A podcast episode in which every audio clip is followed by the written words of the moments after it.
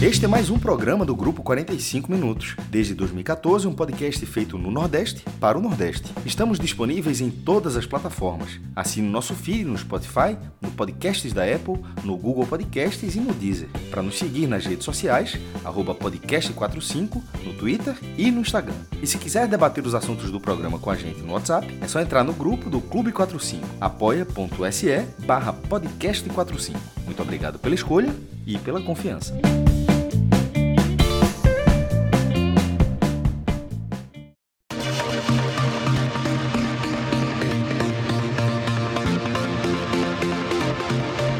Galera, começando mais uma edição especial do 45 Minutos, mais um audioguia dessa nossa série aqui de 2020, onde a gente está esmiuçando programa a programa cada um dos sete times do G7 do Nordeste, os times que estão é, sob o nosso radar aqui para a temporada 2020. Nesse programa aqui a gente vai falar do esporte, a gente vai analisar o esporte.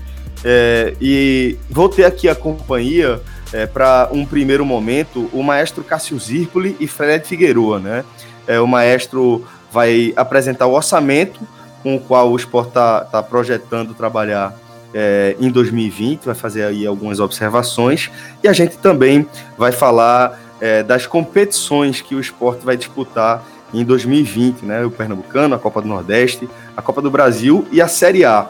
Aí a gente vai fazer um breve histórico né, sobre é, o desempenho do time em cada uma das competições, assim como é, falar sobre a obrigação e a projeção do esporte em cada uma das competições. E no segundo momento do programa, a gente também recebe a companhia de Lucas Leozzi, que vai ajudar a gente a analisar como o esporte chega em relação ao departamento de futebol, mais especificamente a comissão técnica, como é, a gente projeta o trabalho de Guto Ferreira para 2020 e também é, das peças que ele terá à disposição, né? Analisando é, as principais perdas, principais contratações, se o time evoluiu em relação à temporada 2019, é, o que precisa ser feito ainda, que reforços ainda precisam ser encontrados, qual é o time base, ponto forte, ponto fraco. A gente vai esmiuçar aí o elenco do esporte para que você esteja por dentro de tudo do seu time nesse início de temporada. E antes de a gente começar a falar sobre o esporte, a gente faz aquele convite para você é, de aderir à nossa campanha de conscientização com a nossa própria saúde, né? É aquela coisa de reforçar nosso, o nosso compromisso com nós mesmos, né? É, a gente fala aqui especificamente daquelas dores do dia a dia que a gente deixa passar, ou que a gente aprende a conviver com elas, ou que passa a tratá-la com remédio, é, por iniciativa própria mesmo, muitas vezes de forma irresponsável, e isso acaba, no fim das contas, agravando o nosso quadro, né? E por isso a gente reforça a importância de a gente parar, pensar e lembrar que para a gente cuidar de quem a gente ama, a gente precisa cuidar da gente, né? Antes de tudo. E é, você vai encontrar na Clínica Orto tudo que você precisa para cuidar da sua própria saúde, né? É, a gente fala não apenas em relação à estrutura, para que você tenha um diagnóstico preciso, um procedimento apropriado, como também é, da qualidade dos profissionais que você vai encontrar nas mais diversas áreas aí da ortopedia e da traumatologia.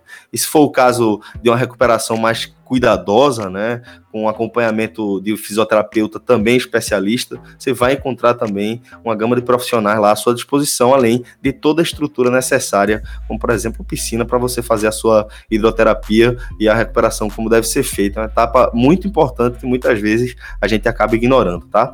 Então a dica é seguir a Clínica Orto no Instagram certo?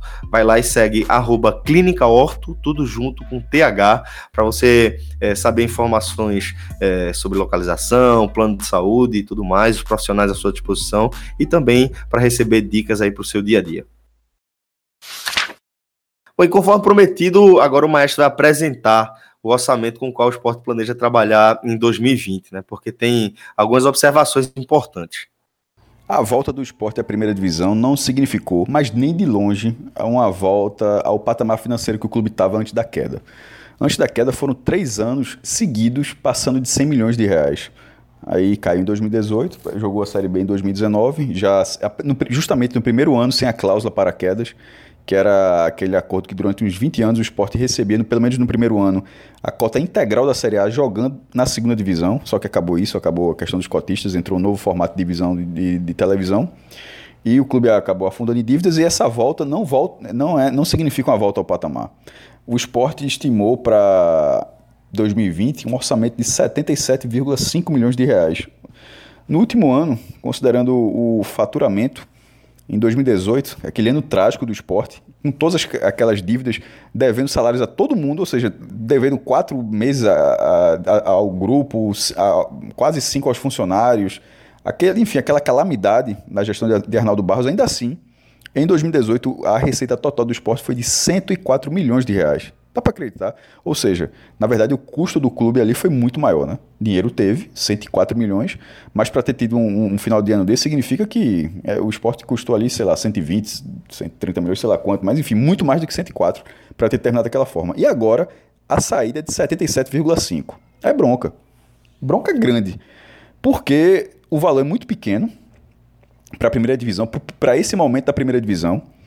Eu ainda não, eu ainda não, eu não consegui encontrar ainda o dado Atlético Goianiense. Mas esse talvez seja a única exceção para, para que o esporte não seja o menor orçamento da primeira divisão.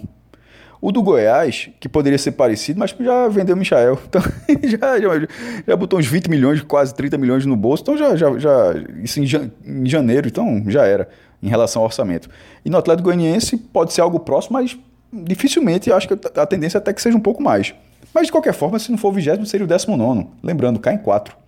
E você largar no Z4 de orçamento, porque o esporte está no mínimo, isso é uma certeza, no Z4 de orçamento. É, é, é se desdobrar muito, é um, é um esforço muito grande para conseguir algo diferente. E para completar, o esporte está devendo à Globo. É isso mesmo, a Globo é credora do esporte. Lá em 2016, é, quando o esporte assinou o contrato, esse contrato atual da transmissão, que vai até 2024, o esporte pegou 16 milhões e meio de reais. 16 milhões de reais. Só que naquela época foi tratado como luvas. E não era luvas, era adentamento. Era uma, era uma diferença de leitura que faria grande diferença no futuro. E esse futuro chegou. E, e a Globo vai descontar esse valor. Ou seja, na prática, na prática, é 16, milho, 16 milhões e meio que, que o esporte deve à Globo. A receita do esporte de saída é de 61 milhões. E aí não resta a menor dúvida. Aí é a menor receita da primeira divisão. Porque o Atlético Goianiense, se colocar o que ele vai receber da primeira divisão e mais os patrocínios, enfim, até qualquer renda, uma venda, já, já passa de 61. Não tem como ser é, um valor tão baixo. É, e o esporte com 61 milhões, ele é quase é um pouco acima do que ele teve na Série B. Agora, dito isso, já que o torcedor do esporte, amigo, o negócio tá, tá difícil. Tá difícil. Mas aí vamos agora o Fire, se fosse Fred lendo isso aqui. O, Náutico, o esporte não foi tão conservador quanto o Náutico, mas foi bem conservador. É, o esporte, ele não colocou o patrocínio, e até essa gravação o esporte ainda negociava. Um valor pode ser até três vezes maior, é, casa de aposta, enfim, sei lá é, qualquer coisa do tipo, mas que certamente o esporte conseguiu um patrocínio master de, é, em 2019 e não vai e não, a camisa não vai ficar limpa em 2020, nem que acaba, acabe aceitando algo diferente. Não tem como numa crise dessa a camisa ficar limpa. Não é um contrassenso, não faz o menor sentido, não é o que vai acontecer. Então o esporte, é, desde 77, para não confundir, os 16,5 que o esporte está devendo à Globo, eu vou considerar, porque todo mundo deve, todo, todo mundo deve dinheiro. Essa é uma dívida que o esporte vai ter que pagar agora, mas quando se, se diz que o Bahia deve 179 milhões, que, vai, que o Bahia vai ter 179 milhões, mas ele tem muito dinheiro, muita dívida para pagar aí também.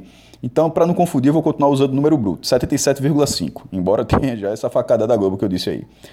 É, então é isso, o esporte vai ter esse patrocínio, que pode aumentar esse 77, é, se brincar, de 2 a 3 milhões, ou seja, bateria uns 80. O esporte de, bruto. O esporte já ele só considerou a primeira fase das participações. Ele volta à Copa do Nordeste esse ano, depois de duas ausências em outra decisão completamente inconsequente da, da antiga gestão. Então o esporte volta a receber a cota inteira da, da, da, Copa do Nordeste e tem a possibilidade de passar de fase.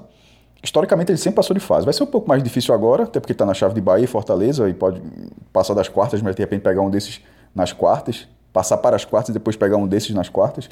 Mas o esporte sempre passou da fase de grupos. Então a cota seguinte é, é algo que o esporte costuma ter. Na Copa do Brasil, é, é, o que não pode acontecer é uma queda para Tom Benz, nível Tom Benz de novo. O esporte foi goleado na primeira fase. Se não me engano, foi a terceira vez na história que isso aconteceu. Não acontecia é, assim, sem ser daquelas entregadas, entre aspas, da Sul-Americana, que você tinha que ser eliminado para jogar a Sul-Americana, aquela bizarrice do início da década. As pessoas nem lembram mais disso, porque é, vai ser até difícil de explicar daqui a alguns anos que era assim que se classificava. Mas enfim, o esporte não pode cair para o Brusque. O esporte tem que passar do Brusque na, na, segunda, e na segunda fase teria o mando de campo. É, e aí teria uma chance maior. Ele avançar pelo menos essas duas fases, chegando à terceira, ele já dá uma injeção financeira Lembrando que agora ele não é o pote 3 das cotas, ele é o pote 2. Nas duas primeiras fases da Copa do Brasil existem três modelos de cota.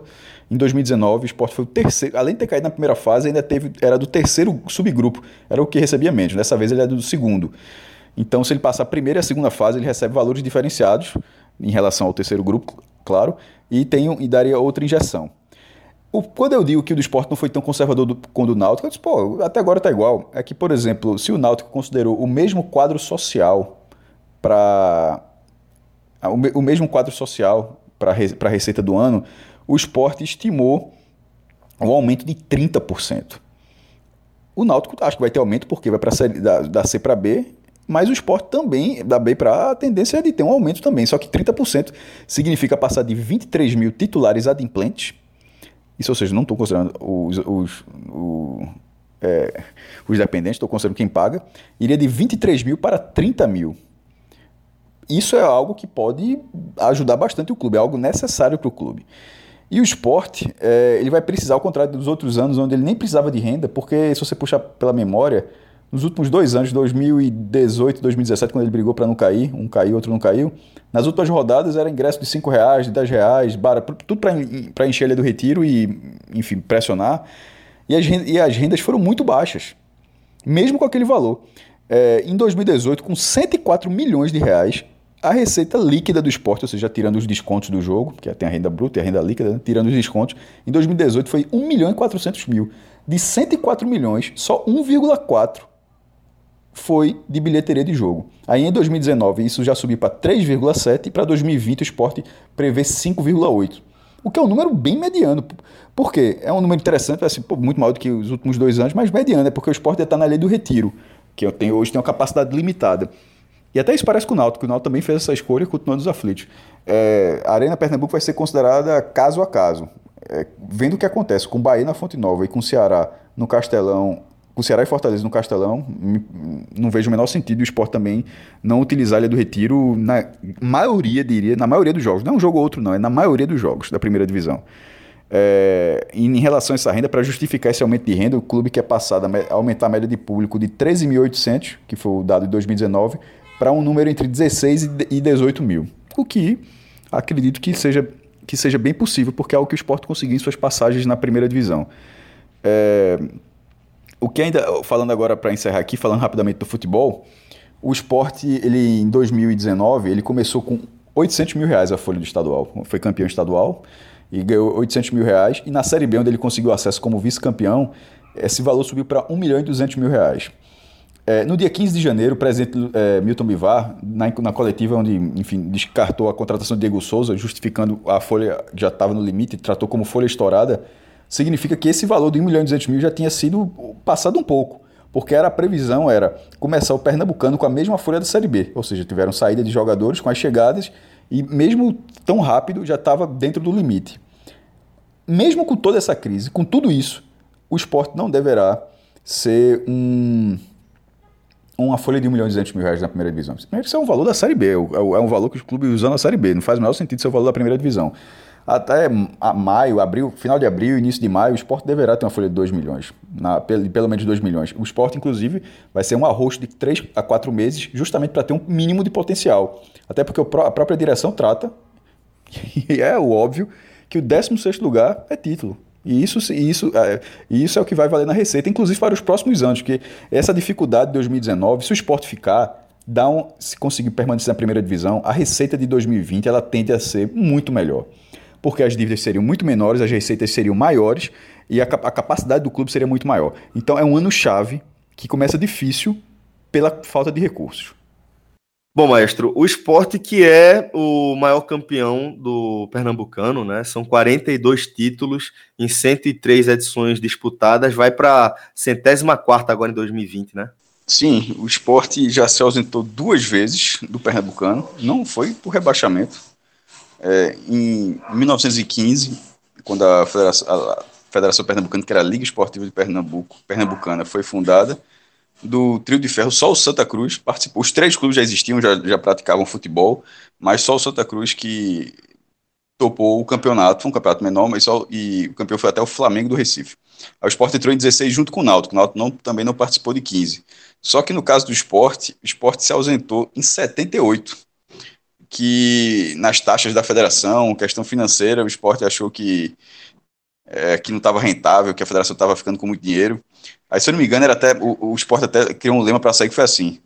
É, é, na, na, na, coluna do leão, acho no pescoço do leão, é, só a juba, canga não, alguma coisa assim, porque era a canga da federação para sentar em cima do esporte. Enfim, era algo parecido com isso. É, e o esporte saiu do campeonato pernambucano. Hoje em dia isso daria uma, é futebol de outros tempos. Hoje em dia isso seria uma. saiu da Copa do Nordeste, foi aquilo. E, só que no estadual você é obrigado a jogar, né? É, e ele voltou no ano seguinte. Dá para dizer que é historicamente coerente, pelo menos, né? Como é que é? Pelo menos dá para dizer que historicamente é coerente, né? Ah, sempre foi. é, eu, aí, na, durante o campeonato, o esporte ficou fazendo amistosos, fez até um bom campeonato brasileiro, ficou, fez, chegou às quartas de final. O Santa também chegou às quartas de final, o Santa foi quinto, o esporte foi oitavo. Foi a única vez na história que, que o Nordeste colocou dois times, no mesmo estado do Nordeste colocou dois times entre os dez. É, aí o esporte colocou assim, como era, meu Deus? É, sem o esporte qualquer um, qualquer um, é, é, qualquer um é campeão. E o Santa foi o campeão. Só que em 79, o, o Santa foi campeão de novo. Aí o Santa devolveu o lema que era é, campeão sem esporte e com, sem, e com esporte também. Enfim, aí virou uma greve na época, porque, enfim, botou o esporte para jogar, o esporte acabou. O Santa, que era, tinha um grande time nos anos 70, né? Mas, enfim, tirando esse, esse, essa ideia de 78, que é surreal você pensar hoje em dia, e na hora que você contextualizou agora, tem tudo a ver com o clube mesmo, né? Ah, meu irmão, não gostou, não joga. Quer outro exemplo? Série B de, 70, Série B de 72. É, não tinha acesso. A, a, primeira divisão era só convidados, era, essa, era formado pela CBF. O Sport jogou o primeiro ano, o segundo ano não jogou. Aí foi colocado na segunda divisão, o Sport também não vou jogar essa merda, não. Aí, aí ficou só. É, porra. Aí, aí, não teve. Se você colocar o histórico do esporte por temporada, vai pensar que quem joga ali futebol vai pensar que em 72 o esporte foi distrital. Mas é porque o esporte não quis jogar a segunda divisão. Por exemplo, o Central jogou, o América do Recife jogou, o Sport não quis não. É, vamos lá. Pernambucano, são nessas 104, vai ser a centésima quinta agora, né, em 2020, nas 104 anteriores, o Sport jogou, tem um, ele é o primeiro do ranking do estado, no, no, nos resultados, com 2.237 jogos, 1.412 vitórias, 440 empates e 385 derrotas. Um, vai sair um número marcante para o esporte, nessa, provavelmente nessa edição o Sport tem 4.990 gols, ou seja, alguém vai fazer o gol 5 mil do Sport no Campeonato Pernambucano. E o time sofreu 2.067, ou seja, o saldo positivo de 2.923. É fácil demais, né? Quando vai para o brasileiro é negativo, mas no Pernambucano não trabalha no milhar.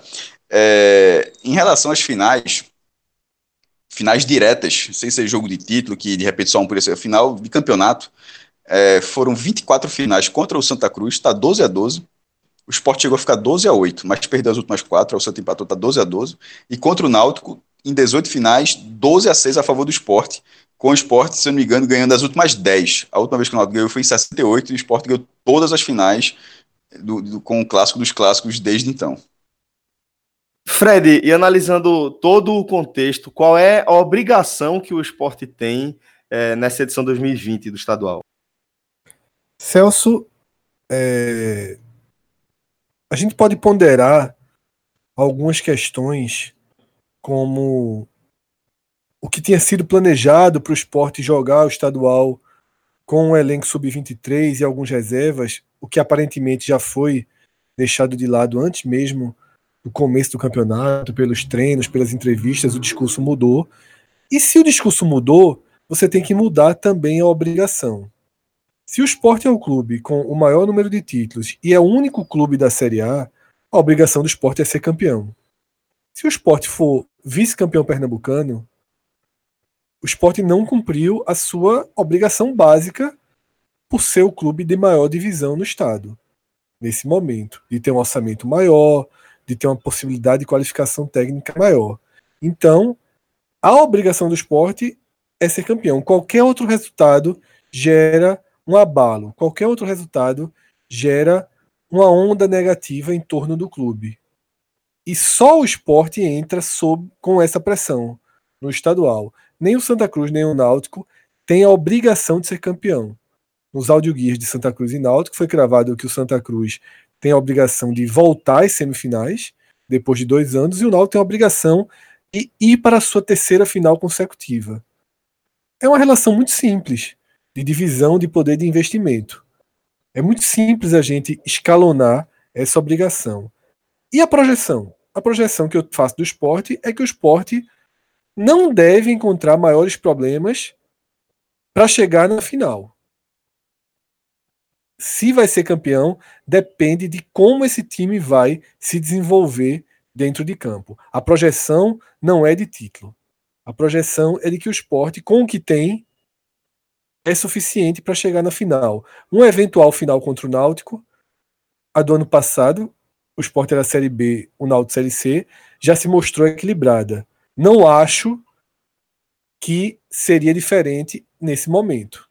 Tá? No papel, eu acho que, ainda que o, o elenco do esporte tenha mais qualidade somada, a soma da qualidade do esporte é maior do que a soma da qualidade do Náutico, o que o Náutico tem é suficiente para enfrentar. Então, é, seria uma final equilibrada com o que a gente está vendo na, na teoria. O campeonato vai ajudar a, a gente estabelecer essa régua de favoritismo aí à medida do que for acontecendo. Infelizmente, o clássico é na primeira rodada e não vai servir de parâmetro. O parâmetro serão, serão partidas é, a partir da quarta, quinta rodada, que a gente pode conhecer melhor os dois elencos, né? Mas por enquanto é isso, projeção de final. Maestro, é, o esporte vai disputar a 13 terceira Copa do Nordeste e também podia ter disputado mais, né? Poderia ter disputado todas. O esporte nunca é, ficou ausente pela classificação. Jogou 94, 97, 98, 99, 2000, 2001, 2002 Aí, a de 2003, que é aquela cisão da Liga, onde quase todo mundo saiu, Vitória, acho Vitória, só Vitória e Ceará que ficaram, do G7 o resto saiu. É, achei. Se a Copa do Nordeste existe hoje, é porque aquela briga aconteceu e aquela briga foi vencida e foi uma briga que poucas pessoas lutaram naquele momento. É, por isso que eu respeito, é, por mais ter sido uma edição esvaziada, mas por isso que eu respeito demais aquele título do Vitória em 2003. Em 2010, que durante a briga judicial, aí já os outros clubes voltaram, aí os clubes entraram para brigaram para realizar a competição durante a, a, o caso na justiça entre a Liga e a CBF, que foi em 2010, e só o esporte não participou dos fundadores da Liga.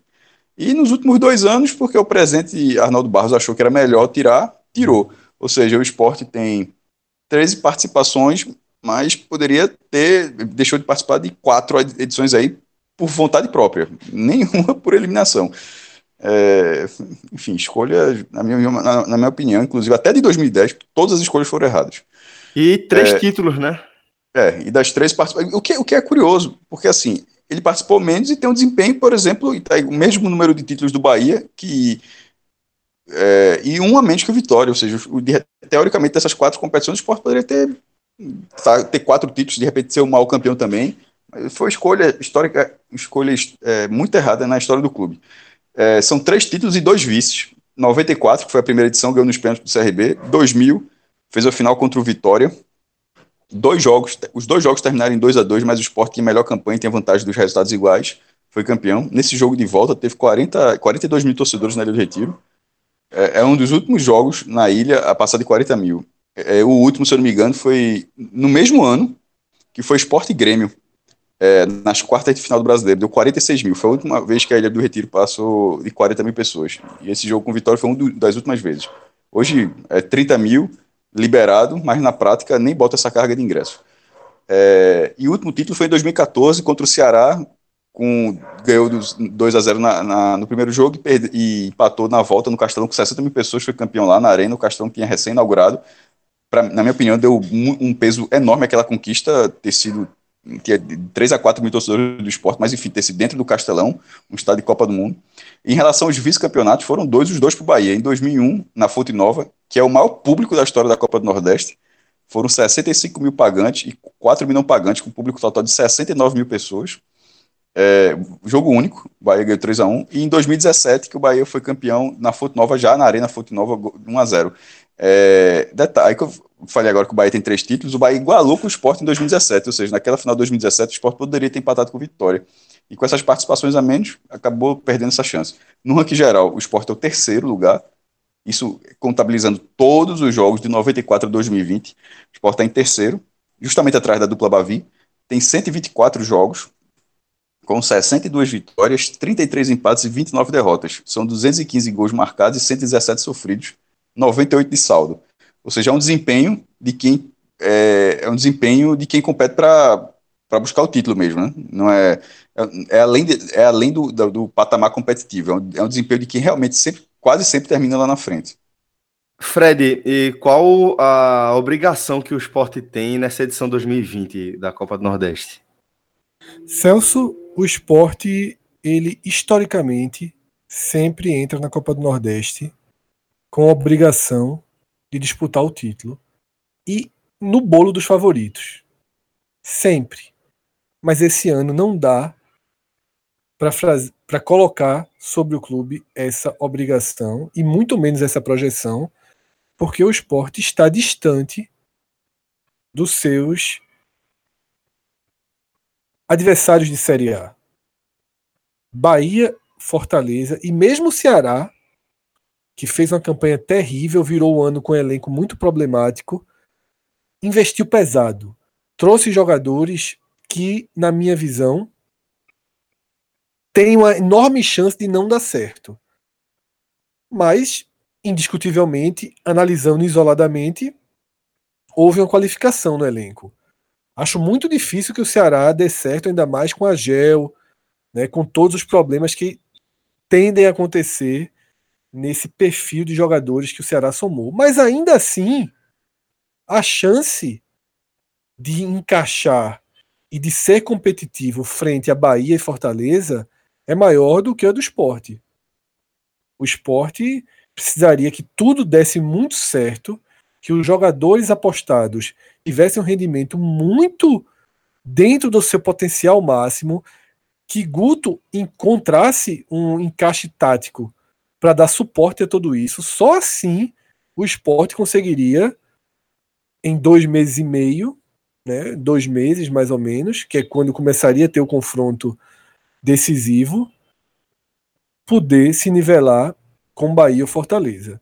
Então, para mim, a obrigação do esporte é classificar. A obrigação é classificar.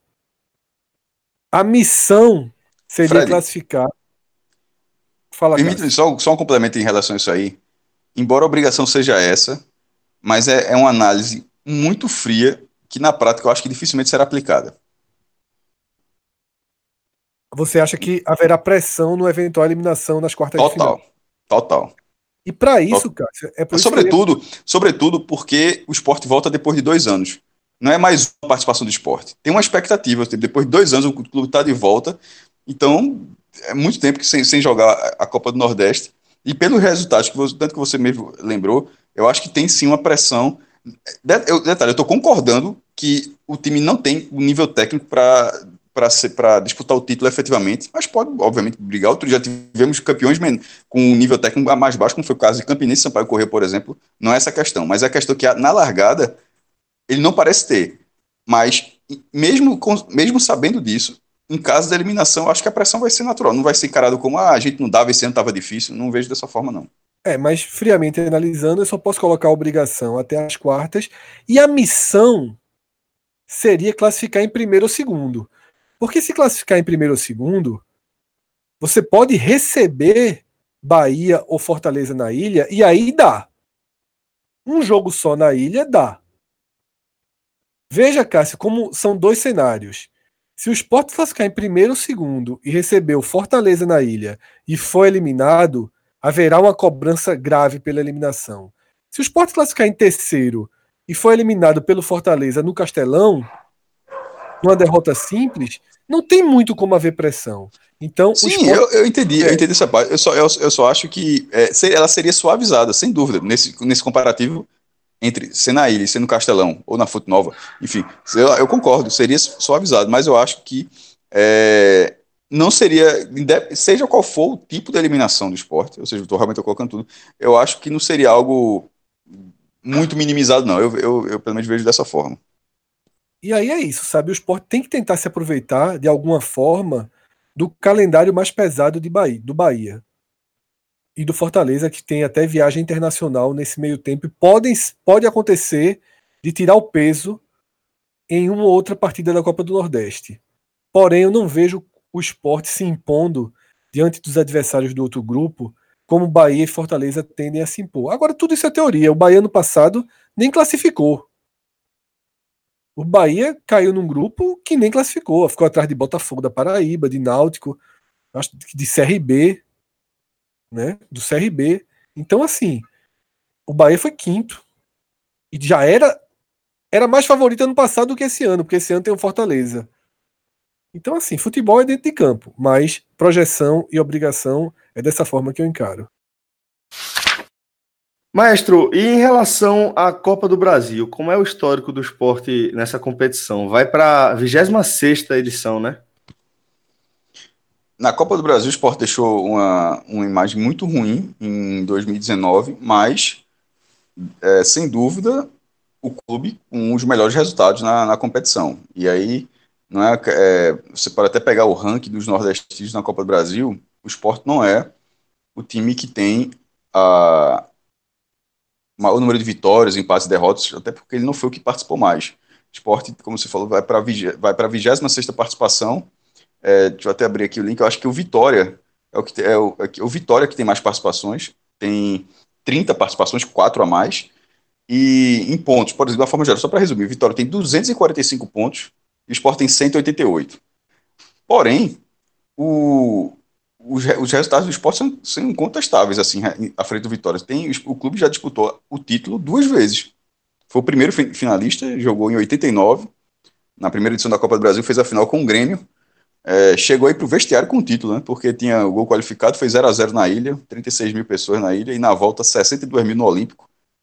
É, o, Olímpico estava no processo de redução, né? Assim, de liberação de capacidade. O estádio já era do mesmo tamanho, mas recebia até 80 mil no início dos anos 80, até 60 mil no final dos anos 80, e nos anos 90 passou a receber no máximo 50. E nesse jogo teve 62. O jogo estava 1 a 1 mas o Sport levou um gol no começo do segundo tempo. Gol de Cuca, que, é treina, que hoje treinador, fez o gol da vitória 2 a 1 é, Mas é, que, mesmo aquele vice-campeonato ficou de bom, bom tamanho para aquele time. Era um time esforçado, mas chegou à final da competição. É, chegou à semifinal em 92, foi eliminado pelo Fluminense e, e chegou à semifinal em 2003. Eu considero essa campanha muito boa de 2003, porque a Copa do Brasil já era maior, o time passou por vários adversários, eliminou é, Fluminense, eliminou o Atlético Paranaense, ganhando pela primeira vez na Arena Baixada, ganhou do Fluminense o jogo no Maracanã, e eliminou o Atlético Mineiro, fazendo 4 a 0 na ilha. Detalhe, o esporte estava na segunda divisão, era o esporte de Adriano Chuva e Valdir Papel, o esporte na Série B, eliminou todos esses clubes e chegou até a semifinal, onde no segundo jogo contra o Atlético Mineiro das, das quartas, é, Adriano Chuva e Valdir Papel, os dois receberam amarelos assim bem e foram suspensos. Aí o esporte, no, no, jogo de ida contra o Flamengo, na, na semifinal, jogou sem um ataque é, titular. Se não me engano, um era Cleison Rato, reserva, outro nem lembro quem era. É, o jogo foi 1 a 0 gol de Edilson, que foi um. Não tinha VAR na época, mas foi bem duvidoso. E na volta foi 0 a 0 Kleber Santana deu arrancada no meio campo, quase fez 1 a 0 para levar para os pênaltis, mas enfim, mas o Flamengo era melhor que o esporte. E depois o Cruzeiro, que era o Cruzeiro de Alex, era melhor do que o Flamengo. E depois é óbvio que tem a campanha de 2008, que, é, que é o, foi o primeiro e até e continua sendo até aqui o único título do Nordeste na competição.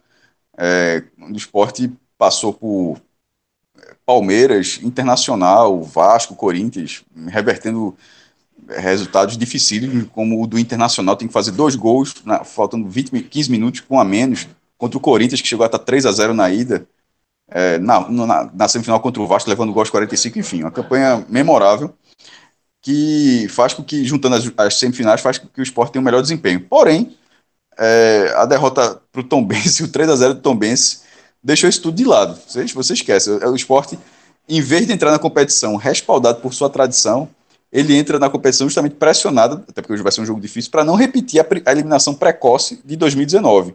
Ou, ou seja, é, é, tá ali com a tradição. O, o Brusque vai estar tá vendo o esporte como um time que já foi campeão da Copa do Brasil, e eu acho que o esporte vai estar tá vendo o Brusque como, meu amigo, não é possível que eu vou cair de novo na primeira fase. E, sobretudo, no ano de uma crise financeira tão braba.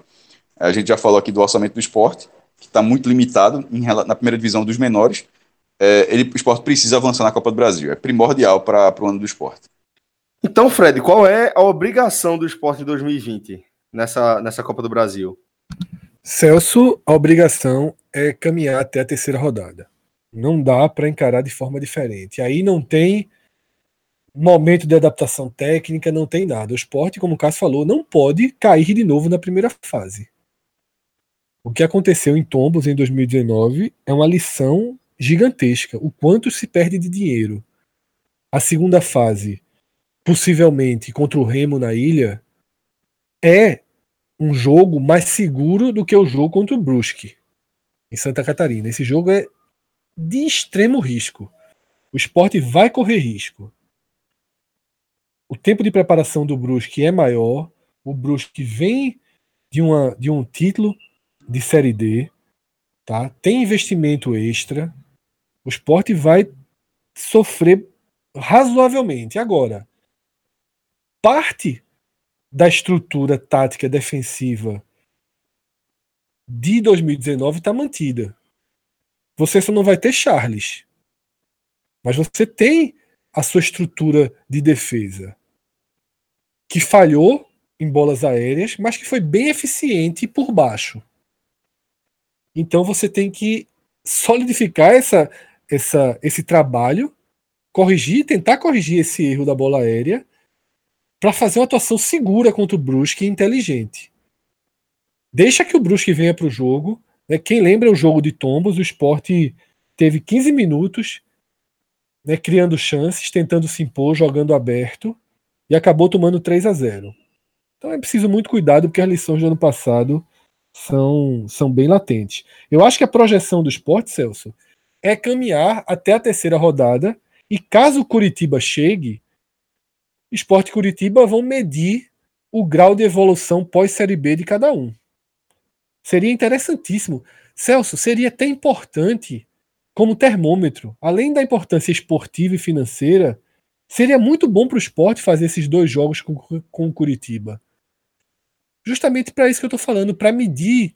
São dois times que tradicionais, do mesmo, do mesmo porte financeiro, basicamente, que estão voltando para a Série A com problemas, precisando se reestruturar. O esporte precisa avançar essas duas fases. A obrigação é avançar duas fases, chegar na terceira, e a projeção também é essa.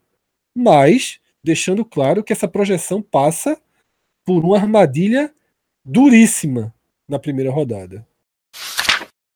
Bom, é, a gente também vai fazer uma primeira projeção para a campanha do esporte na Série A, né? De retorno à Série A. É sempre importante ressaltar que é, em abril a gente faz um novo audioguia, né? Dessa vez um audioguia voltado para cada divisão dos campeonatos brasileiros e dessa forma a gente vai conseguir atualizar é, a nossa, as nossas projeções. Mas a partir de agora a gente também vai fazer uma análise da caminhada do esporte para essa Série A, né, em 2020, que vai ser, maestro, a 41 edição, participação do esporte na elite do futebol nacional, né? Já considerando a era unificada, né? É, Taça Brasil, Roberto Gomes Pedrosa, na, na Série a propriamente dita, é a 38ª, de 71 para cá. Na era unificada, a 41ª. A gente está naquela, embora tenha sido, a unificação tenha sido 2010, eu, eu considero que a gente ainda está na transição de aceitação sobre qual cenário. É, talvez, talvez daqui mais de 10 anos isso não aconteça mais, mas eu acho que ainda existe na dúvida. Tanto no blog eu, eu coloco os dois recortes, porque aí o cara escolhe o recorte que quiser. Eu trato tudo como oficial, mas eu, Cássio, entendo que de 71 para cá é uma competição contínua e, e unificada a outras competições. É, então vou dar os dois dados.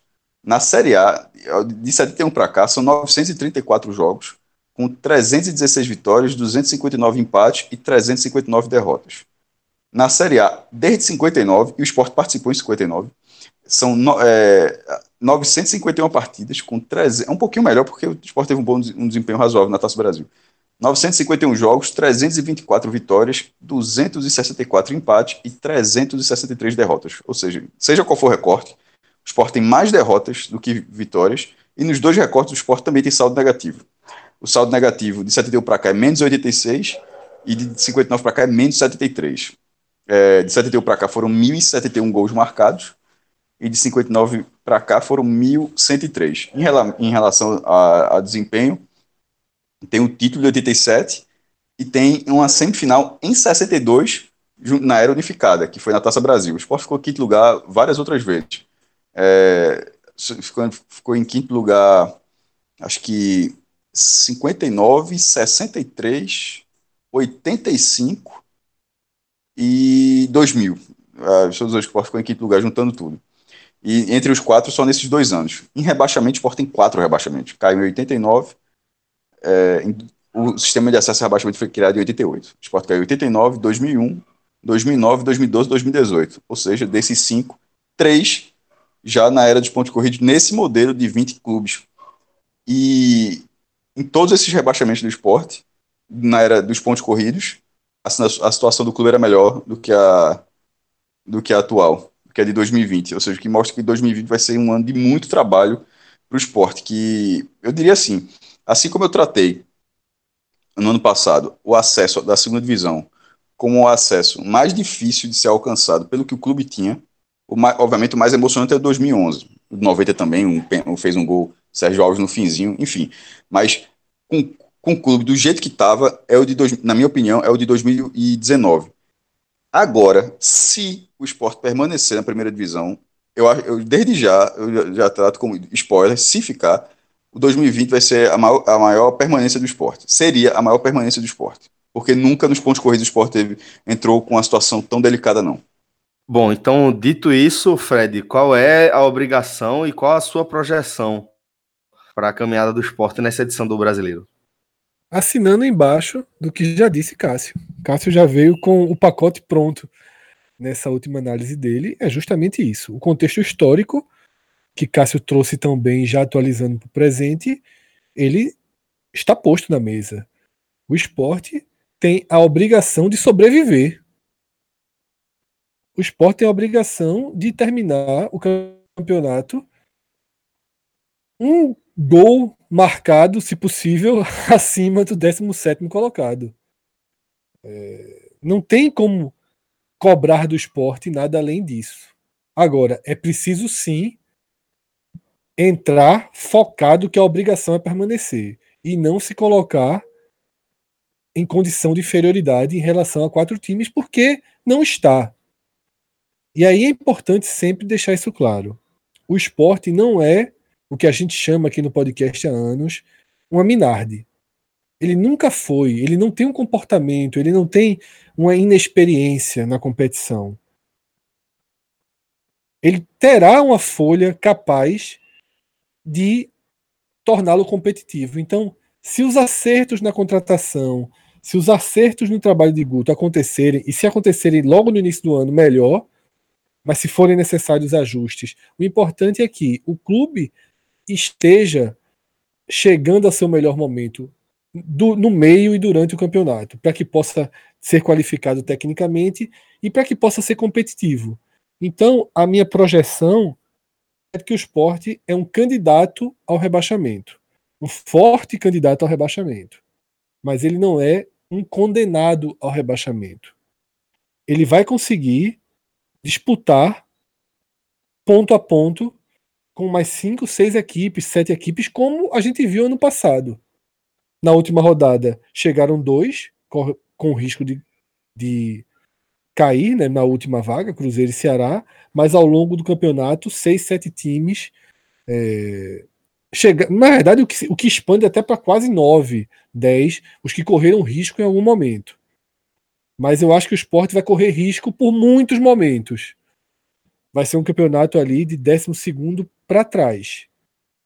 Essa é uma projeção. Mas, como já foi falado e como a gente vai falar nos audioguias de todos os clubes, já foi, está no áudio Santa Cruz, do Náutico, vai entrar Bahia. Em todos os casos vale a mesma o mesmo fato. Em abril a gente atualiza, porque os quatro primeiro me primeiros meses têm muita importância. Os quatro primeiros meses criam a base. Se tudo der certo, é muito mais fácil qualificar. Se as coisas derem errado, corrigir é muito mais difícil. Então, em abril, a gente vai ter uma noção melhor de onde posicionar o esporte na briga pelo rebaixamento. Da briga pelo rebaixamento, ele não vai sair, nem que tenha o início de ano avassalador. Bom, mas antes de a gente seguir aí analisando é, o elenco do esporte, né, vou convidar Lucas Liozzi a integrar aqui o nosso programa e para, junto com ele, darmos aí as boas-vindas ao novo parceiro do podcast 45 Minutos. Tô falando aí do Beleléu, essa hamburgueria é, que firmou sua marca aí na cidade, tanto com a unidade de Boa Viagem quanto da a unidade de Casa Forte, e que também está expandindo aí seus, seus serviços para João Pessoa.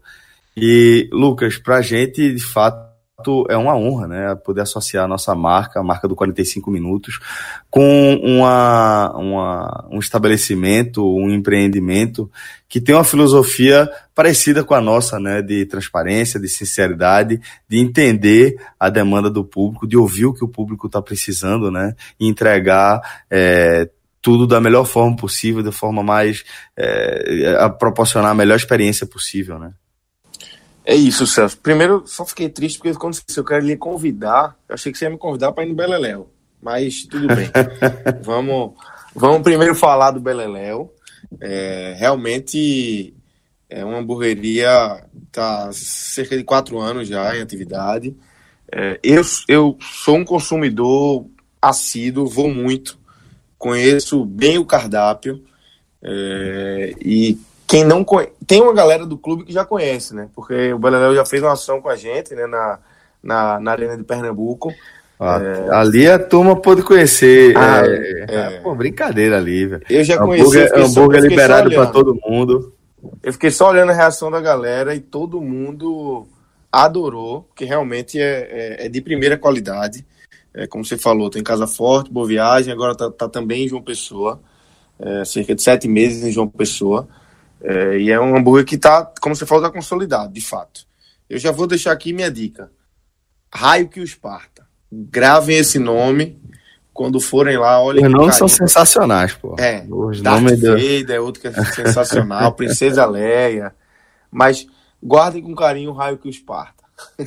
Todos são espetaculares, mas o, o Raio que o Esparta, ele chama até pela beleza. Entra Esse é especial, no, né? É. Entra aí no, no, no Instagram o, do Beleléu é, onde Judas perdeu as botas. É, tem, obviamente, a opção vegetariana, que é importante para esse Isso. público cada vez maior, né? É, tem o raio que os partos que você pontuou. Chicken Run, Fuga das Galinhas. Cupim de Ferro. Os nomes são sensacionais, velho. Gorgo Boy. Gorgo Boy, muito bom, velho. É, lá na aí. Casa de Chapéu, onde o vento faz a curva. Pipoco do Trovão. Velho, vá lá, escolha o seu. Tenho certeza que você vai adorar eh, não só a, o cardápio, mas também eh, o conceito por trás eh, do Beleléu. Vocês vão ver, é uma galera massa que está de braços e corações abertos para receber vocês lá, tá bom? Bom, Fred, então para a gente começar a, analisar aqui o departamento de futebol do esporte, vamos colocar dessa forma, a gente começa falando de Guto Ferreira, né, que vai ter um trabalho de continuidade em relação ao que ele vinha fazendo em 2019, né? Como é que você encara a permanência de Guto e como Guto começa 2020? Celso, permanência de Guto, ela é uma permanência obrigatória. Ela não era permanência para ter se colocado em debate e não se colocou. A verdade é que em momento algum se teve qualquer dúvida que Guto permaneceria porque ele fez um trabalho de condução de elenco e de condução da campanha muito bem feito na Série B. Não foi um trabalho perfeito, excelente, mas foi um trabalho muito bom. As dificuldades do esporte, financeiras, de qualidade de elenco, de regularidade entre titulares e reservas, Guto conseguiu dosar, conseguiu encontrar meios muito convincentes de que o trabalho dele foi parte fundamental do acesso. E a vitória sobre o Botafogo de São Paulo, um jogo que, na verdade, matematicamente, se você voltar às casas, se a gente soubesse tudo o que iria acontecer, foi ali que o esporte conseguiu os pontos definitivos para subir. O que ele somou depois dali foi gordura. Aquela partida que o esporte jogou com mais de meio time reserva e atuou quase que como um espelho do time titular, foi meio que a conclusão do trabalho. Tudo que Guto fez, desde que chegou ao esporte, para socorrer o trabalho que estava muito desencontrado de Milton Cruz, tudo convergiu para aquela partida para mostrar que o elenco conseguiu ser usado de forma correta, conseguiu ser utilizado tirando as potencialidades de cada um e hum, da forma mais homogênea possível. Então, para mim, é um trabalho obrigatório para permanecer, mas que vai mudar. Tá? Eu acho que a gente vai ver outras características de Guto vindo à tona a partir de agora. Na Copa do Nordeste, sobretudo, talvez na Copa do Brasil, talvez na Copa do Brasil, mas certamente na Série A. E a montagem do elenco que a gente vai aprofundar daqui a pouco, ela é o primeiro sinal de que vamos conhecer a outra face de Guto Ferreira, que na verdade era a face que a gente já tinha a imagem construída quando ele veio para o Recife. O Guto de 2019, em vários aspectos, é um Guto diferente da carreira anterior dele. Lucas, e é, qual o grau de estabilidade, vamos é, utilizar a nossa régua aqui, o conceito de 0 a 5, com o qual é, Guto inicia 2020? Celso, é, eu não sei de quem é essa frase, mas é, eu concordo. No, no, que no futebol brasileiro, eu acho que todo técnico é interino. É, com a velocidade com que se troca de, de comando, com é, as diretorias sem tanta confiança no, no que fazem. Eu acho que Guto começa o ano no 5. O que não quer dizer nada, né? O que não quer dizer absolutamente nada. Daqui a 15 dias a gente pode gravar esse programa. Daqui a 15 dias, não. É, daqui a 20, 20, 21 dias, três semanas, a gente pode gravar esse programa de novo. E a resposta pode ser completamente diferente. Porque se o time não conseguir bem nas primeiras rodadas, é, já começa a ter pressão. É, por mais que tenha esse discurso de que ah, campeonato pernambucano não vale de nada. Quando a bola rolar e o resultado não vier, meu amigo, e, e além de tudo, se não é nem o resultado, se o, a torcida não, não, não enxergar o time jogando bola, a gente sabe que já existe um ranço da torcida com o Guto. É, como o Fred falou aí, é, a renovação dele não foi questionada, porque tinha o acesso, mas durante o processo da Série B, a gente leu muita coisa contra Guto, inclusive, na minha avaliação, até demais. É, uma torcida pegando muito no pé de um treinador que fez uma Série B tranquila. É, teve um, momento de instabilidade que, que é, passou um período ali sem vencer, até o jogo contra o Botafogo de São Paulo na Arena. Fez uma, foi uma vitória por 3 a 0 onde é, ele fez mudanças, mudou cinco ou seis peças, e o time conseguiu reengrenar. Claro que o esporte não deu show de bola. É, em momento algum chegou a ameaçar o Bragantino, existia é, muito essa questão de que ah, o esporte tem que brigar pelo título, mas foi uma Série B tranquila. Então eu acho que Guto carrega, é, pelo lado positivo, essa Série B tranquila, mas existe um ranço da torcida com ele. Acho que da diretoria não. A diretoria, é, por tudo que eu, que eu já conversei durante 2019 inteiro, é de plena confiança no trabalho de Guto. Então hoje hoje. A gente está gravando aqui na, na quinta-feira, na madrugada da quinta para sexta. Acho que ele é cinco. Mas, como a gente já falou, isso muda muito rápido. Eu vou pegar todos os argumentos de Lucas, todos, e dar uma outra nota. Uma outra escala de no 0 a 5 eu concordo com tudo que ele falou, mas por isso mesmo eu acho que é 3. Uhum. Eu acho que Guto ele não tem é, um lastro com a torcida para suportar um início muito ruim, por exemplo. Pode acabar só Brusque, Brusque é dia 12 de fevereiro, né? com a diretoria, com a diretoria é quadro de 4 para 5. Com a torcida 2. Aí eu vou fazer uma média 3. Eu acho que ele começa visado, não é ameaçado, mas ele é um treinador visado. Só isso, para mim, já impede uma, uma confiança máxima. Não é nem uma confiança, uma estabilidade máxima dele. Bom, é, Lucas, e partindo agora para o elenco, é, quais são as peças, ou a peça de repente, que o torcedor do esporte olha assim, que deixou o clube de 19 para 20, que o torcedor acusa o golpe? Não, é, é, essa é fácil, tem, tem duas, né? É Charles e Guilherme. São dois caras que foram titulares o ano todo, importantíssimos na Série B, importantes no Campeonato Pernambucano também, mas assim, é, foi notória a evolução dos dois na Série B. É, Charles foi evoluindo a cada rodada e com a chegada do William Farias ele virou outro jogador. É, Guilherme foi importante no Campeonato Pernambucano, existia outra função ali, fazia uma função de meio, meio que um 10, né? Um camisa 10. É, tinha Ezequiel por um lado, Luana no outro lado e Hernando na frente. Mas na Série B, ele foi para a posição dele, que é ali na ponta esquerda, e acabou, como todo mundo sabe, artilheiro do time. Então, esses dois fazem muita falta. Tem um cara que é questionado, eu tenho certeza que eu vou, eu vou ser cornetado, eu já falei no Twitter e vi algumas cornetas já. Eu acho que Éder é um cara que eu teria mantido.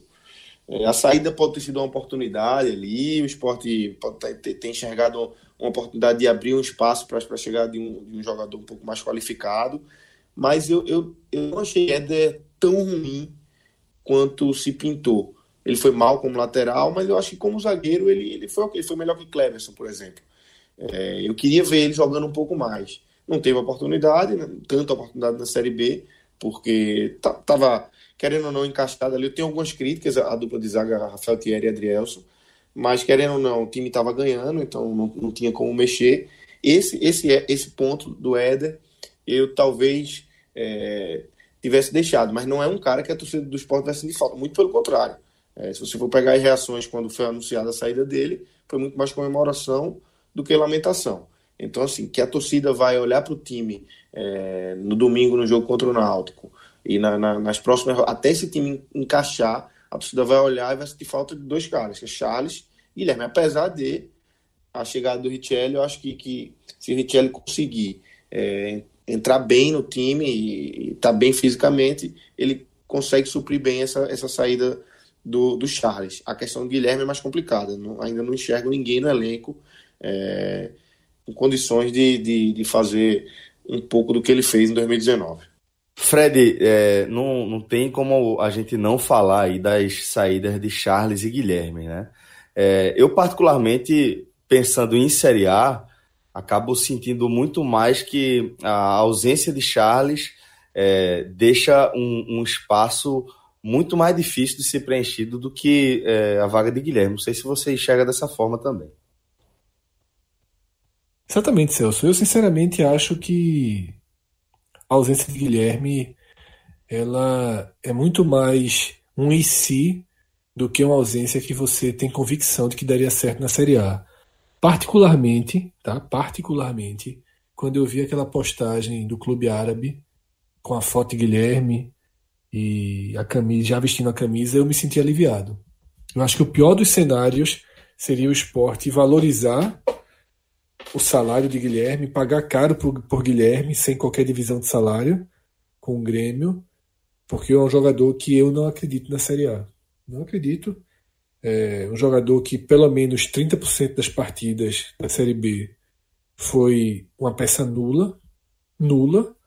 Em outras partidas ele tinha uma atuação nula, mas acabava aproveitando a chance de fazer o gol, porque na verdade sua maior virtude é que ele tem uma finalização muito boa jogadores de lado não costumam ter essa finalização tão boa. Por isso ele fez tantos gols, por isso ele foi tão importante. Mas na Série A não vai, não, não vão ter tantas chances. Ele não teria como ter tanta sequência como ele teve, jogando mal como ele jogou em pelo menos 30% das partidas. Charles sim é uma ausência enorme, concordo com o Lucas. Para mim, a defesa era a defesa melhor, com o Éder como opção. E eu ainda cito um nome que dos, dos que eu mais critiquei em 2019, dos que eu mais critiquei mesmo. Porém, desde o passado eu falei que eu ficaria. Pela idade, pela capacidade técnica, mesmo com a falta de intensidade. Eu acho que o esporte poderia ter Leandrinho para os segundos tempos, sabe? Na Série A, eu acho que Leandrinho é aquele cara que joga A e a B, ele encaixa do mesmo jeito, porque é um estilo de jogo que vence a marcação com um passe. Jamais, pelo que ele mostrou, poderia considerar o titular. Mas pensando em elenco, assim como eu acho Matheus Gonçalves, que está no Ceará, um ótimo nome de composição de elenco, eu vejo Leandrinho com a mesma característica. Obviamente, tecnicamente não, né, são funções diferentes, mas com o mesmo perfil. Estilo diferente pra... também, mas pelo perfil de, de poder decidir com um, um, lance, né? Numa jogada. Né? Destravar um jogo, sabe? Com, com faltando 20, 25 minutos, você coloca ele, tá perdendo em casa, tá um 0 a 0 em casa contra um Goiás. Coloca ele, porque num passe ele pode resolver. Eu entendi o que o Fred quis dizer, mas não concordo não, que Leandrinho é um, um, jogador que poderia fazer essa função na Série A. Mas entendi. Eu também não, viu? A análise de, de, do perfil. É, acho, acho a análise interessante, só que não acho que, que Leandrinho é esse jogador para fazer isso na Série A, não. É, acho que a limitação física dele acabaria, acabaria sendo um fator muito determinante. Acho ele pouquíssimo intenso para uma Série A. Mas agora vamos falar do, das chegadas, tá? Fred, o esporte é, contratou o goleiro Carlos Eduardo, os volantes é, Betinho e Jean Patrick, o meia Muni, o volante Richelli acabou sendo repatriado, né? Além disso, é, ainda no meio de campo tem Diego Noronha e Maxwell, e os atacantes Evandro, Marquinhos e Bárcia. É, como é que você viu a movimentação do esporte desta vez no mercado? Eu lembro que em 2019 todo mundo ficou muito impressionado né, com a efetividade é, com a qual o esporte foi no mercado. Como é que você viu isso em 2020, Fred? Celso não tem a mesma sensação positiva, porque a sensação que eu fiquei é que o esporte parou no meio, sabe? Eu sei que a quantidade do elenco, a quantidade de jogadores no elenco está inchada, porque algumas saídas que eram necessárias ainda não aconteceram, como a de Ronaldo, por exemplo, como a de Elton, como a de Kleberson, citado por Lucas, é, Marcão, alguns jogadores, seria muito interessante se o esporte conseguisse é, se desfazer, emprestar, qualquer tipo de negociação. Eu acho que o que está claro para mim dessa formação desse elenco é a forma tática do que como o time vai jogar o esporte claramente, claramente buscou um perfil de jogador etário, e Rodolfo chamou muito bem essa atenção ao longo dos programas que a gente gravou na análise de mercado, jogadores com 27 anos, mais rodados. É o perfil de Betinho, é o perfil de Jean Patrick, tá? o perfil dos pontas, jogadores abaixo de 27 anos mais rodados. E que tem fome de ascensão na carreira. O esporte não contratou nenhum jogador que está estabilizado na carreira. Nenhum jogador que pode iniciar uma curva de queda de produção, sabe?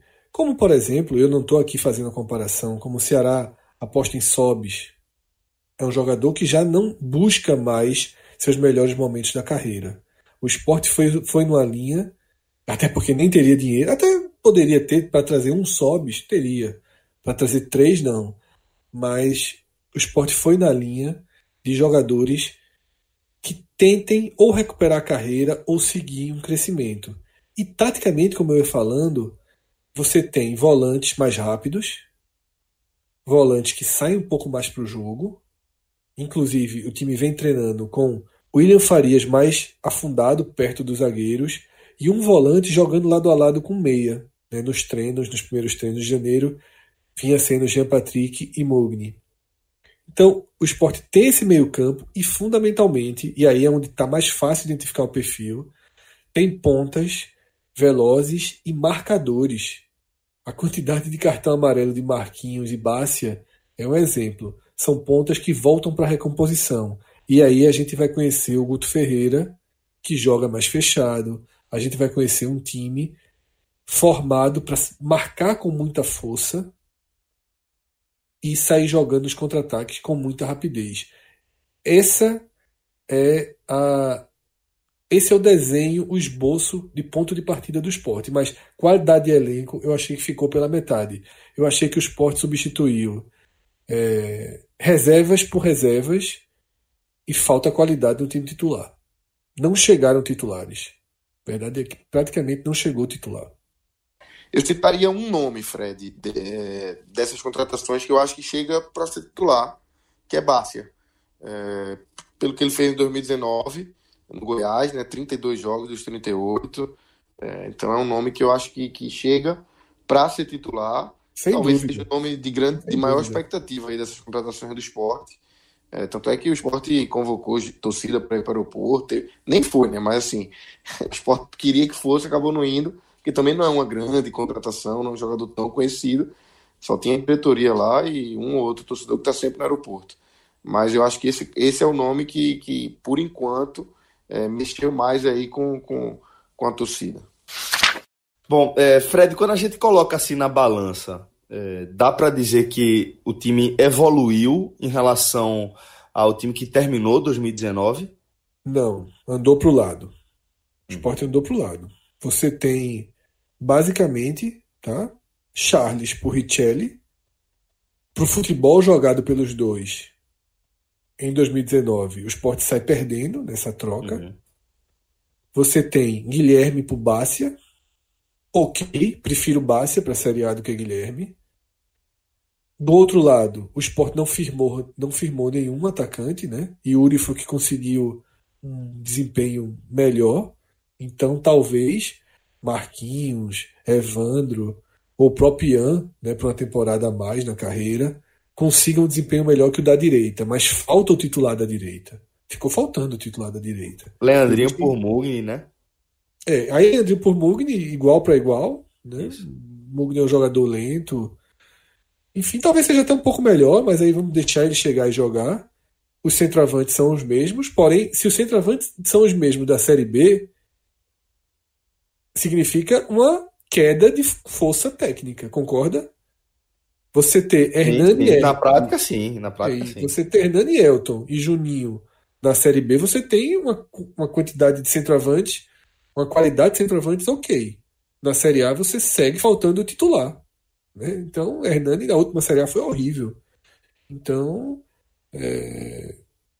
o esporte tem muitas lacunas nesse elenco. Muitas lacunas.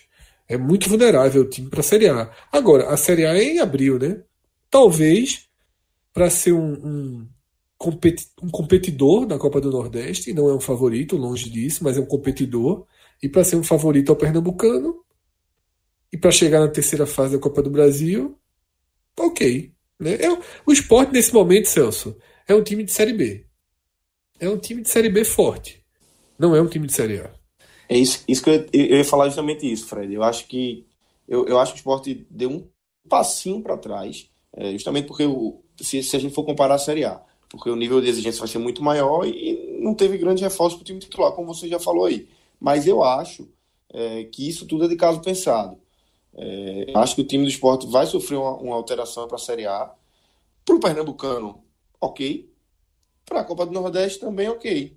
É, ok pro, se, se, se a ideia. Pro objetivo é do clube, né? Isso, exatamente. Se a ideia é simplesmente competir, já que você tem outros três adversários é, bem à sua frente e você tem um Náutico com um time um pouco mais encaixado. É, até no Power Rank a gente colocou esses é, Bahia, Fortaleza, Ceará e Náutico à frente do esporte. Então eu acho que essa movimentação do mercado é, foi de caso pensado, é, como já aconteceu em 2019 também, apesar de ter ido bem é, no início, mas é porque precisava muito ali, né? É, o Vandé bandado tinha um rebaixamento, toda uma carga negativa, Mas se você for pegar para a Série B, chegou gente, no meio da Série B chegou gente. Então eu acho que isso vai se repetir novamente em 2020. Fred, é, levando em consideração essa, é, é, essa sistemática já estabelecida no calendário do futebol brasileiro, que é os times é, passarem por uma nova é, reformulação em alguns momentos para o início do brasileiro, tá? Então, levando em consideração que o esporte vai passar por essa nova reformulação, onde é que o esporte ainda precisa se reforçar? Em basicamente todos os setores, Celso. Tirando o gol. Né? O gol, o esporte fez um acerto muito grande na contratação de Carlos Eduardo. Então, tirando o gol, o esporte precisa de peças em basicamente todos os setores. Todos. Seja uma peça de composição, seja uma peça para ser titular. Se a gente é, considerar separar volantes e meia, eu acho que o esporte de volante pode estar, estar ok se Richelli for 70% do Richelli que foi no esporte. Aí fica suficiente, porque você tem Richelli, você tem William Farias, você tem Jean Patrick, Betinho é, e Marcão. Não vou considerar Ronaldo. Então, é, você tem um meio de campo aceitável, de volante, de marcação. Agora, meia, o esporte basicamente não tem nenhum. Porque a última impressão deixada por Mogni no futebol brasileiro não joga uma Série A. Então, não tenho confiança alguma no meio. Atacante é o que eu falei. O esporte tem um possível atacante titular, algumas opções que podem ser sim opções de reservas ou se estourarem, mas pelo que mostraram nos últimos anos, a situação é de reserva e olhe-olhe, né? entre reserva e encostado. Então o esporte precisa de outro ponta de qualidade. O esporte precisa de um centroavante. Tá? A não ser que Hernani volte para essa temporada iluminado. Mas o esporte precisa de outro centroavante e precisa de laterais, né? Precisa de lateral esquerdo de qualidade, precisa de um lateral direito de qualidade. Se Hernani pode... conseguir é, repetir na Série A o que ele fez na Série B, estaria ótimo, né? O problema é a impressão que a gente tem da última Série A dele, né? É. Das últimas, Celso. Das isso, últimas. Isso. Vamos, série vamos A boa dele 2000, 2013 pelo Flamengo. Depois disso, é, não teve Série A boa. É. Vamos ver se no embalo de confiança, atacante é muito confiança, né? Isso, Só que já começa isso. o ano sem poder jogar, já eu lembro daquela Eu lembro daquela conversa que a gente teve é, com o Lisca, que é daqueles papos informais que você vai pescando algumas coisas interessantes da cultura do futebol, né? É, a gente tava falando de, de, de centroavante. Acho que a gente tá fazendo referência a Roger, se eu não me engano, né, Fred? E, Acho que foi Roger. E ele falou assim: a Roger ainda estava naquela meio travada, alguma coisa tal, e ele fez, não, mas deixa ele, deixa ele, você travou até aquele negócio, deixa ele, deixa o cara. É como se ele fizesse parte, é, é, ele não fizesse é, é, é, parte de tudo que o, o, o, elenco faz parte normalmente, né?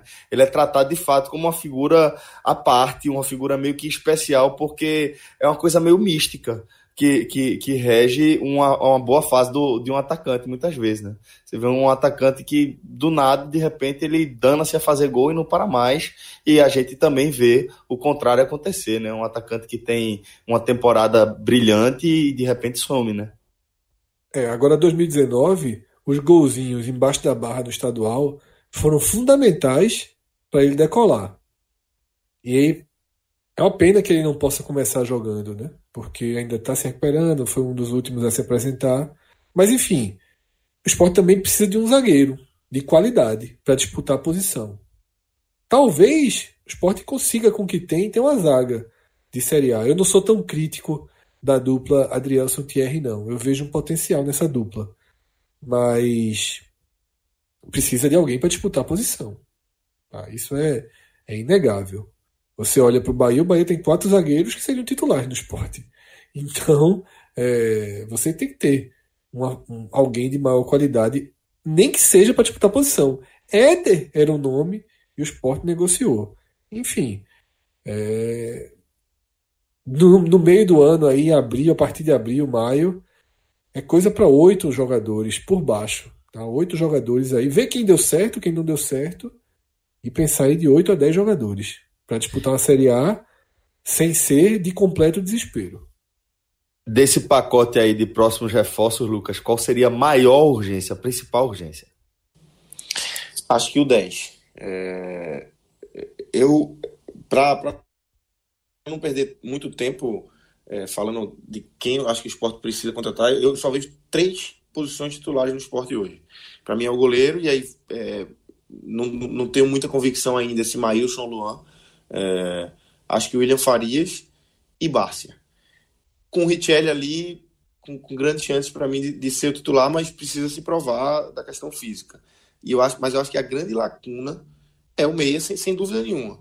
É, acho que a lateral direita também, mas eu acho que o meia é, é o cara que, que, todo time precisa ter e não dá para confiar em Mugni para. Eu acho que nem para começar o ano, sabe? É, é, um cara que, que não, não se provou, é, veio para o Flamengo, não foi bem, não, não, não tem grandes temporadas na carreira. Então, assim, eu não confio em Mugni nem para começar o ano, quanto mais para uma Série A. Então, acho que essa tem que ser a, a grande mira do esporte. É, e não, mas também não pode esquecer, acho que o resto do time também, porque precisa de muita coisa ainda. Celso, só fazendo uma correção, na verdade, quando está falando dos volantes, eu até estranhei, né? Porque eu achei que tinha mais opções. Eu esqueci de um nome que eu gosto muito, tá? João Igor. Eu acho que é um cara que pode evoluir muito esse ano. Verdade, Ele, verdade. Sabe por que eu lembrei dele? Porque quando o Lucas. Assim que o Lucas falou, é, sem nem se eu coloco, começaria o ano com Mugni. E aí eu pensei, eu cogitaria o William, João Igor e Richelli. Três voluntários. Sem dúvidas, sem dúvidas. Então, é... Aí foi por isso que eu, me eu, eu não duvido que isso aconteça, não, viu? No, quando o esporte Também tiver não. todo mundo à disposição, o Richelli bem. Jean Patrick. Pode ser é, Jean Patrick, pode ser. Jean Patrick ali também. E assim, porque eu, eu, eu, também acho que Mugni vai ter chances primeiro do que Richelli. Então pode ser que ele já se queime e já abra esse espaço aí para fazer os três volantes, né? É, então, para a gente amarrar aqui, diante de tudo que vocês é, analisaram, qual seria o time base do esporte para esse início de temporada, Fred? Maílson, tá? Prata pela experiência, mas a aposta é Everton, é que Everton ganha essa posição. Adrielson, Thierry, Sander. William Farias, Richelli. Mugni é o único meia, correndo sério risco de se transformar no meio-campo mais defensivo com Jean Patrick ou João Igor. Na frente, de um lado, Bácia, do outro lado, disputa intensa por posição, muito difícil, sem ver treino, cravar. Então, eu iria de Ian, porque eu gostei do que vi ano passado, eu conheço mais Ian, e na frente, Hernani. Eu só tenho um, uma mudança, eu iria é, de Evandro, porque eu não gostei muito do que eu vi de Ian, e, assim, me apegando no que eu vi de Evandro no começo da carreira dele, surgindo no São Paulo, no Atlético Paranaense. É, faz tempo que, que realmente é, deu uma sumida, não, não via, mas eu estou me apegando a, a, ao que eu lembro dele no início. É, então, se fosse para apostar, eu apostaria no Evandro, é, ali na ponta direita, o resto é exatamente isso. Exatamente isso. Com ali, eu tenho dúvidas no gol. Maílson Luan, realmente não estou convencido de, de quem, de quem começa, com quem eu começaria o ano. Aí é trabalho para Guto Ferreira. Né? Bom, Fred, é, agora a gente vai para perguntas mais objetivas, só que curiosamente é, elas passam por uma, uma das principais dúvidas que se tem em relação ao time do esporte, para que a gente possa responder, que é justamente é, quantos por cento do Richelli que brilhou no esporte a gente vai, vai ver em 2020, né? Porque, por exemplo, é, seria muito tranquilo a gente afirmar que o meio de campo é, é o, o, ponto forte desse time, principalmente ali a cobertura, é, se a gente considerar um Richelli em, em alto rendimento, né? Celso, eu já vou responder duas perguntas. O ponto forte, sim, para mim, é, é o grupo de volantes que o esporte tem, mas vai ter outra pergunta que é a peça-chave. E para mim a peça-chave desse primeiro esporte é Richelli. Se Richelli for o Richelli que a gente conhece, ou mais, o mais próximo disso, o esporte muda de tamanho. O esporte muda de tamanho. Se Richelli for Richelli do Internacional, o esporte terá problemas sérios pela frente. Então, esse é o ponto forte, tá? E Richelli é a peça-chave, porque é ele que pode definir o teto técnico e o teto de potencial desse esporte. É isso, né, Lucas? É, acho que Fred definiu bem aí o que a gente pode esperar do esporte a partir de Richelli, né? Exatamente, eu acho que, que há muita expectativa nele, ele, ele sabe disso, sem sombra de dúvidas, porque é um cara que conhece bem o clube, é, sabe que chega com todo mundo olhando para ele, justamente por tudo que a gente falou, pela falta de, de, de, de tantas opções de recursos técnicos nesse elenco do esporte, ele sabe até onde ele pode ir, ele sabe o que ele já fez no clube, é, acho que realmente ele é a grande expectativa aí, o ponto forte. Eu coloquei, eu coloquei ele até como é, provável destaque, a gente vai falar de destaques na, mais na frente. Em ponto forte eu tinha colocado aqui um outro, um outro ponto, é, que é o entrosamento. Acho que, que o conjunto, é, apesar de, não, não, ter perdido algumas peças-chave, o Sport tem uma defesa que se conhece, Aí no meio de campo tem mudanças e, e tem é, o atacante lá, se você colocar Ian e, e Brocador, se conhecem também, Elton também conhece. É, então, eu acho que o entrosamento é, é um ponto importante para o esporte para esse início de temporada. Bom, Fred, então vamos para o outro lado, né? Qual é o ponto fraco desse time? Já foi passado também por Lucas, né? O meio, né? A outra parte do meio de campo, né? Que é o meio de criação. O esporte simplesmente não tem uma peça. Poderia ser lateral direita, tá? Mas Everton é uma promessa. Existe muita expectativa que Everton possa ser o titular e possa ser um grande lateral direito. E Pardal não tem essa mesma expectativa sobre ele, porque a gente já conhece um pouco mais de Pardal. É, ninguém está imaginando que Pardal possa ser o camisa 10 do esporte, enquanto tem muita gente apostando que Everton pode ser o camisa 2. Então, para mim, um, um ponto muito fraco do esporte é o meia eu vou nessa linha é, do meia e a falta, até que, até que ainda falando de Richelli, né? Até que Richelli se prove a falta de um cara que seja o cara, assim, para assumir a responsabilidade, levar a pancada quando tiver que levar, sabe? É, para mim falta perfeito, ainda Lucas, perfeito. esse cara, até que Richelli se prove. Acho que esse é o maior problema, esse é o maior problema do esporte desde 2019. Isso. Esporte... Acho que Richelli tem condições de fazer essa, essa exercer esse papel mas até que, que ele consiga entrar em forma, consiga jogar, aí a gente vai, vai, vai ter aí a falta desse, desse personagem aí no time de Guto. Isso não é só líder, é representante. É um cara que a torcida olha, que dialoga com a torcida, que dialoga com o técnico, que dialoga com o time, que dá confiança para esses três eixos: time, da estabilidade, né? Exatamente. O esporte não tem essa peça. De fato, pode ser Richelli.